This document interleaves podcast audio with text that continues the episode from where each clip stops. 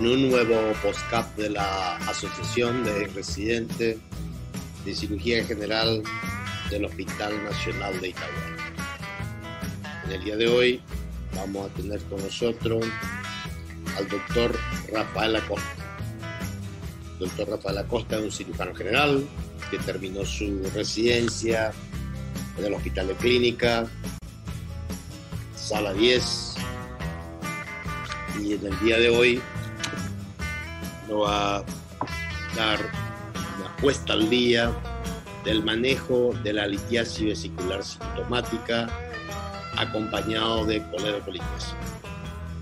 Así que desde ya te damos las gracias, Rafael, por dispensarnos con tu tiempo y compartir con nosotros tus conocimientos. Así que por favor, adelante con tu charla, Rafael.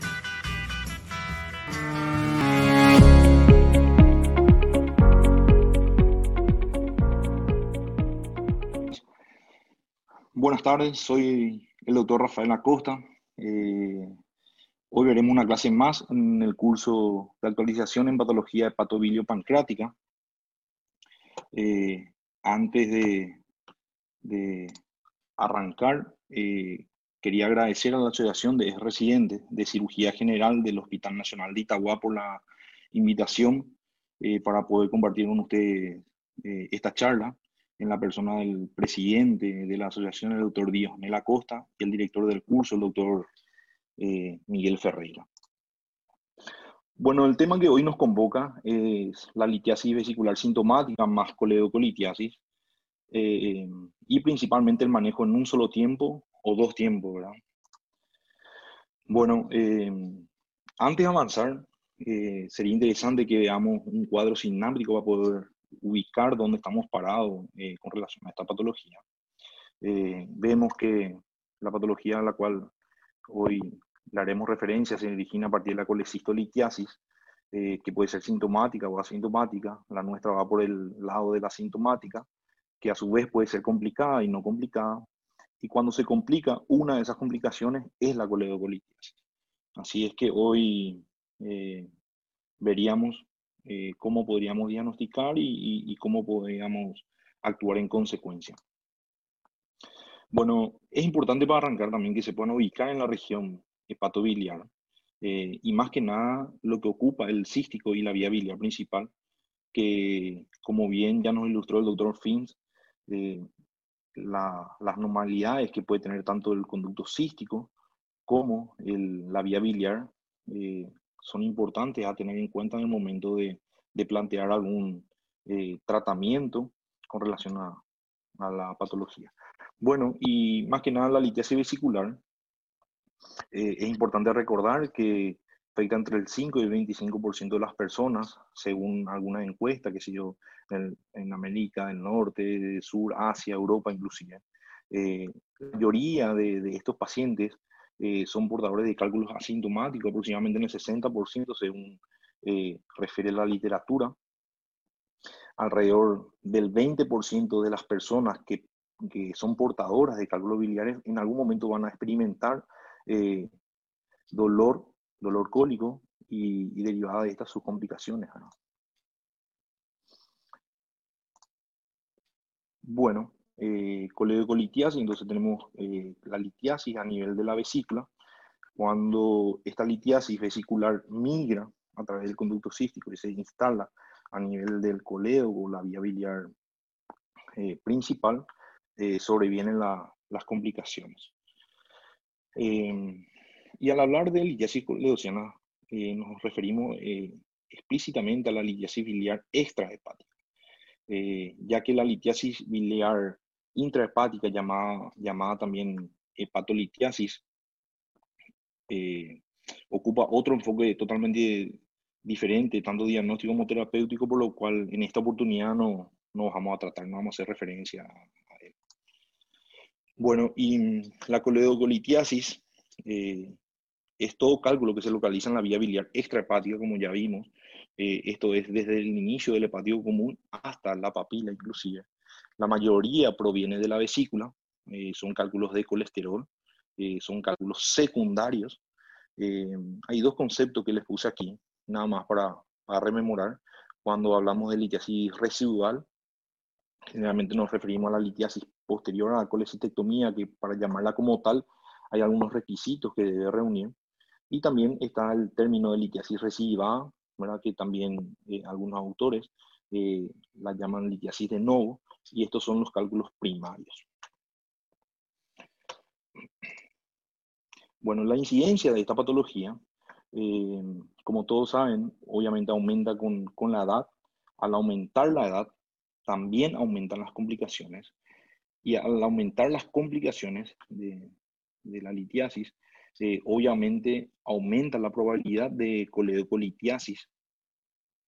Eh, aquí tenemos un ejemplo del doctor Atila Chendes eh, del año 2010, ya, ya tiene sus años, pero bueno, sigue tan vigente, que habla que al aumentar, perdón, en pacientes con litiasis vesicular sintomática menores a 50 años, la prevalencia de coledocolitiasis generalmente eh, cuando son asintomáticos, eh, cuando no hay complicaciones, es del 5%, sube al 15% en pacientes con diagnóstico de lechititis aguda y eh, sube al 20% en pacientes con diagnóstico de pancreatitis aguda. Ahora, en pacientes mayores de 60 años, según refieren también en esta literatura, que son portadores de fístula bilodigestiva, la litiasis colegociana se presenta en el 40% de esto. Es una cifra eh, alta y para nada despreciable. Bueno, y obviamente para avanzar un poco tenemos las manifestaciones clínicas. Eh, esto básicamente coincide con, con, todas las literaturas. Tenemos eh, los pacientes asintomáticos y los que, aquellos que son sintomáticos se manifiestan por dolor cólico o típicamente el dolor subintrante. También se puede manifestar por ictericia, coluria, acolia eh, constituyendo el síndrome de coledociano, la bactibilia. Eh, para el diagnóstico propiamente dicha de la litiasis coledociana, eh, estos elementos, obviamente, su ausencia de alguno de ellos, no descarta el, diagnóstico. Bueno, ya que hablamos del diagnóstico, entonces pasamos básicamente eh, el diagnóstico se, se, sustenta en, en, tres pilares, que son la anamnesis, el examen físico y los estudios complementarios. Bueno, cuando hablamos de anamnesis, estamos hablando de historia clínica, eh, como siempre la reina, la base de, de, todo, de todo interrogatorio. Eh, indagamos sobre los síntomas, eh, el orden cronológico de aparición, su, su relacionamiento entre ellos y también los antecedentes ya que muy probablemente estos pacientes tuvieron eh, antecedentes de cuadros similares anteriores. El examen físico, bueno, el examen físico va a estar, eh, siempre el paciente generalmente va a presentar dolor, eh, y lo otro que nos puede llamar la atención también la coloración de piel y mucosas, aunque su ausencia no descarta el diagnóstico, así como la coluria y la colia. Y el tercer pilar sobre el que sustenta el diagnóstico es eh, los estudios complementarios. Cuando hablamos de estudios complementarios, estamos haciendo referencia al laboratorio y las imágenes que pasaremos a ver. En cuanto al laboratorio, lo que nos llama la atención es el aumento de la bilirrubina total a expensa de la bilirrubina directa, también la fosfatasa alcalina, la gamma GT, inclusive la 5-nucleotidasa. Eh, los leucocitos eh, pueden estar aumentados y puede estar asociado a una colangitis en ese caso. También eh, puede estar alterada la amilasa, la lipasa, eh, sugiriendo un diagnóstico de pancreatitis aguda.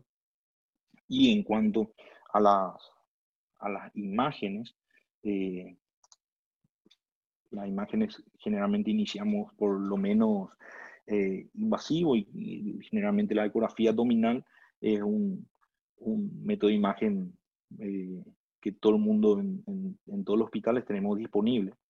Eh, la ecografía abdominal, eh, hay veces que como es operador dependiente es difícil ver la litiasis, eh, o si se ve, es categórico el diagnóstico, por eso se habla de que tiene una baja sensibilidad, pero una alta especificidad. la dificultad más que nada radica en, en ver la vía biliar distal, la intrapancrática. ¿Y por qué? Porque hay veces que tenemos gas en, en el duodeno, eh, inclusive el colon transverso, hay veces que dificulta la, la visualización. Y eh, lo que nos suele llamar la, la, atención suele ser la, hipo, la hiperecogenicidad eh, de, una, de una imagen con sombra acústica posterior y la dilatación de las viabilidades. Obviamente, todo esto acompañado de, de litiasis vesicular eh, concomitante, o no en el caso de que, se haya, de que sea un paciente ya colecistectomizado. También la, la otra imagen eh, que podríamos llegar a solicitar sería la tomografía, la TAC. Eh, más que nada nos ayuda a descartar lesión sólida en la vía biliar, ya que la, los cálculos de colesterol no, no siempre son eh, observados eh, por, por, este método de estudio. Tenemos las colangiografías, eh, en general todas contrastadas, eh, varían en su, en su forma de, de, realizarlas. Tenemos las endoscópicas, tenemos la, la percutánea, la transparito hepática, ¿verdad? y tenemos las intraoperatorias que, que realizamos durante el acto eh, quirúrgico. La estrella de, de, todos los estudios complementarios, cuando hablamos de, de, imágenes, es la resonancia magnética, que hoy por hoy está aceptado eh, como el gol estándar para el diagnóstico. Eh, esto inclusive viene de, de referencias eh, que llevan ya sus años, inclusive aún así sigue siendo mandatorio esto. Bueno, y ya que hablamos de diagnóstico, tenemos que hablar también de, si nosotros podemos predecir el riesgo de que un paciente nuestro, al acudir a la consulta, tenga o no eh, el riesgo de, de, de presentar coledocolitiasis. Y bueno, en este sentido también el profesor Chendes eh, había señalado en un estudio que pasaremos a analizar ahora, que sí, que realmente se puede predecir eh, con relación a, algunos factores factores de riesgo, propiamente dicho, como son la edad, la clínica, los laboratorios, inclusive las imágenes. Por ejemplo, este es un estudio prospectivo del año 98 donde hablaba de la prevalencia de coledocolitiasis, eh, sea un factor de riesgo. Eh, ellos analizaron 464 colangiografías intraoperatorias, donde ellos vieron unos factores de riesgo eh, que eran la ictericia presente o pasada, el aumento de la bilirrubina, el aumento de la fosfatasa alcalina, el aumento de la gamma GT, eh, vieron el diámetro ecográfico de vía biliar mayor a 7 milímetros, número de cálculos vesiculares mayor a 11, ¿verdad? El diámetro de cálculos vesiculares que debía, debía ser menor a 3 milímetros, porque bueno, como todos saben, los pequeños son los que más probabilidad de, de migrar a la vía biliar tienen. También el, diamo, el diámetro externo del cístico, juega un papel preponderante porque al ser mayor a 4 milímetros aumenta la probabilidad de que los cálculos eh, vesiculares migren a la vía biliar y también eh, como una medida, un, parámetro diferido está diámetro externo del coledoco mayor a 11. Bueno, siguiendo con este estudio, ellos encontraron, entre sus resultados, pudieron comprobar que aquellos pacientes que entraron en estas 464 colangiografías, aquellos pacientes que no tenían ningún factor de riesgo, el porcentaje eh, de coledocolitíasis era del 1% en las colangiografías intraoperativas que realizaban. Y a medida, obviamente, que aumentaban los factores de riesgo que ellos iban detectando en estos pacientes, también aumentaba el porcentaje de, de hallazgo de coledocolitiasis en estos pacientes. Inclusive, fíjense, eh, aquellos pacientes tenían 7 o más factores de riesgo, llegaba inclusive al 90, 95% de eh, hallazgo de, de litiasis coledociana. Eh, y a la conclusión a la cual llegaron ellos, que cuando uno realiza la colangiografía intraoperatoria, eh, encuentra menos del 1% de, de colegolitiasis si es que no tiene ningún factor de riesgo, ningún factor de riesgo. Eh, siguiendo con, con, la conclusión, ellos dijeron que aproximadamente el 3,5, 4% eh, tenían también de falsos positivos, eh, por diferentes motivos. Eh, prolonga el tiempo operatorio, a pesar de que esto de, de prolongar el tiempo operatorio, fíjense que en un, en un, estudio del 98, eh, es relativo, ya que el tiempo está medido en minutos y bueno, de por ahí en manos entrenadas, gente que tiene mucho volumen, eh, muy especializado en, esto, eh, el tiempo operatorio que, que, se prolonga es realmente despreciable. Entonces, esto de por ahí, hoy por hoy, no tiene tanta cabida. Sí sigue eh, esto que aumenta la radiación del pan. Y ellos encontraron en este estudio un 0,4% de lesión de vía biliar haciéndola, realizándola con la angiografía intraoperatoria. Ellos recomiendan el empleo selectivo de colangiografía intraoperatoria según factores de riesgo, eh, también cuando hay anatomía dudosa eh, en el intraoperatorio o cuando hay sospecha de, de vía biliar. Bueno, siguiendo con, con, otro estudio del doctor Oyuela, esto se publicó en la revista chilena, eh, perdón, revista española de cirugía, eh, también en el año 2010, subiendo un poco ya los años, eh, ellos analizaron este estudio eh, básicamente con los mismos eh, criterios que, que, la gente de, Chile, también ictericia presente pasante, sendecolititis aguda, litiasis, pancreatitis aguda, colangitis, crisis de dolor subintrante, eliminación de cálculos con las heces, alteración del hepatograma, patrón obstructivo, eh, el colédoco dilatado, eh, colédoco de paredes engrosadas, eh, cuando realizaban cirugía abierta, la palpación de cálculos en el interior del colédoco, o que a la punción del colédoco venga barro biliar o pus. A todos estos pacientes ellos les realizaban eh, con la angiografía intraoperatoria y sus resultados fueron bastante similares a lo que encontraron la, la, gente de la Universidad Católica de Chile. pero Aparte de eso, ellos encontraron un 40% de falsos diagnósticos positivos eh, tomando estos factores y que motivaron la exploración innecesaria de la viabilidad. bueno, esto, eh, este 40% realmente es eh, un número alto para, para, explorar per se la viabilidad y bueno, esto demuestra también de que no siempre siguiendo eh, estos factores predictivos de, hallazgo de, de coledocolitiasis, es probable eh, encontrar. Obviamente, cuanto más factores tenga, la probabilidad de encontrar es mayor, aumenta. Tenemos otro grupo eh, del Hospital Clínico San Borja, que ellos trataron de disminuir un poco los factores de riesgo. tomaron cinco factores nada más y realizando con la geografía intraoperatoria a todos eh, sus pacientes, ellos encontraron que también a medida que aumenta la cantidad de factores, eh, aumenta el porcentaje de hallazgo de coledocolitiasis, eh, inclusive hasta el 85, 90% de ellos. Y entre factores presentes en estos pacientes, la que mayor preponderancia tenía era la dilatación de la vía biliar eh, por encima de Obviamente esto es en, pacientes eh, no colecitomizados. Con vesícula biliar in situ. También tenemos un reporte eh, americano, ¿verdad?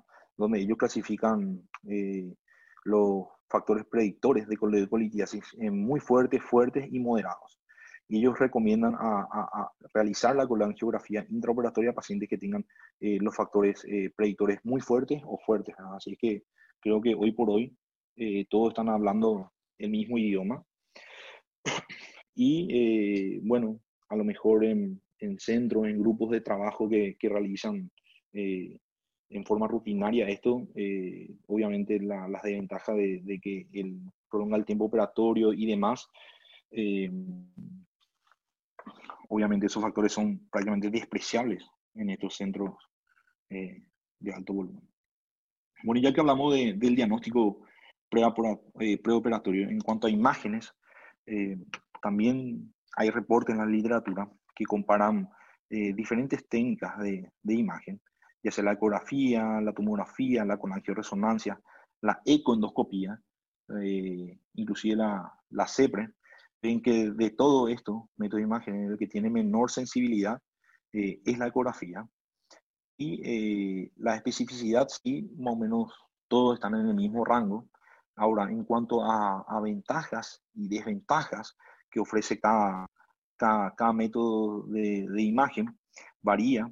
Eh, hoy por hoy aceptamos que la colangioresonancia eh, tiene las de ganar eh, debido a su alta exactitud y que es un, un, método de diagnóstico de imagen no invasivo. Ahora la desventaja es que es cara, es lento la gestión eh, y algo no menos despreciable es que el paciente está sometido eh, a, un tubo, que hay pacientes que sufren de claustrofobia, bueno, eso podría ser una contraindicación relativa. Tenemos también la econdoscopía, cosa más, eh, más actual, donde también tenemos una alta exactitud, es menos invasiva que otros estudios, tiene la ventaja también de, de observar cálculos pequeños, eh, ahora es operador dependiente, el costo de este estudio es bastante alto y por la anatomía de por ahí los cálculos proximales eh, no son tan bien observados. Siguiendo con, con el diagnóstico de, de las imágenes, eh, pasamos a lo que es el diagnóstico intraoperatorio. Como diagnóstico intraoperatorio tenemos, podemos citar la colangiografía intraoperatoria y la ecografía eh, por vía laparoscópica, eh, vemos que la sensibilidad difiere siempre a favor de la ecografía laparoscópica. Eh, la especificidad, si bien es mayor también por la vía laparoscópica, están bastante cercanos, dependiendo de, los instrumentales y, las resoluciones de, los aparatos que montamos en, en, el quirófano. Ahora, en cuanto a las ventajas, la colangiografía intraoperatoria eh, tiene un bajo costo en cuanto al, equipamiento. Eh, esta técnica es 100% compatible con la laparoscopía. Eh, no se necesita habilidades avanzadas para realizarla, un entrenamiento avanzado en laparoscopía. Y en general, en nuestro medio, así como, como en el resto de, de los países, está muy disponible dentro de lo que es el pabellón quirúrgico. la desventaja de por ahí puede ser que es muy difícil con, qué sé yo, hablando de una colecitis aguda o cuando hay alteraciones anatómicas como ser el cístico corto. Eh, hay, existe una posibilidad de hacer una lesión de vía biliar o que fugue posteriormente eso. Y también con la colangiografía intraoperatoria estamos expuestos a, radiación. Hablando de la ecografía laparoscópica, eh, entre sus ventajas es que es menos invasiva, no hay riesgo de lesión de vía biliar. Eh, es más barata, eh, es más rápida y no, no, lleva radiación. Entre las ventajas está la curva de aprendizaje. Bueno, eh, ¿y por qué? Porque uno sí hay que entrenarse en ecografía. eso lleva su tiempo. es ciertamente limitada para cierta anatomía del árbol biliar. Y en general, como es una, una técnica cara, en general está poco disponible inclusive en otros países y ni, ni, ni, que decir en, en, el nuestro. Bueno, y una vez que, que, diagnosticamos, una vez que tengamos el diagnóstico, analizamos la, empezamos a analizar las opciones terapéuticas. Eh, y obviamente la primera que se nos viene a la mente es la exploración de la vía biliar. Eh, para ellos algunas condiciones que se deben reunir, eh, como es el diámetro y la desembocadura del cístico, eh, el tamaño, el número la localización de, de los cálculos, el diámetro que presenta el colédoco y si exploramos el colédoco por medio de una coledocotomía hay que tener una experiencia en sutura intracorpórea por vía laparoscópica. Siempre hablando de la laparoscopía porque, bueno, es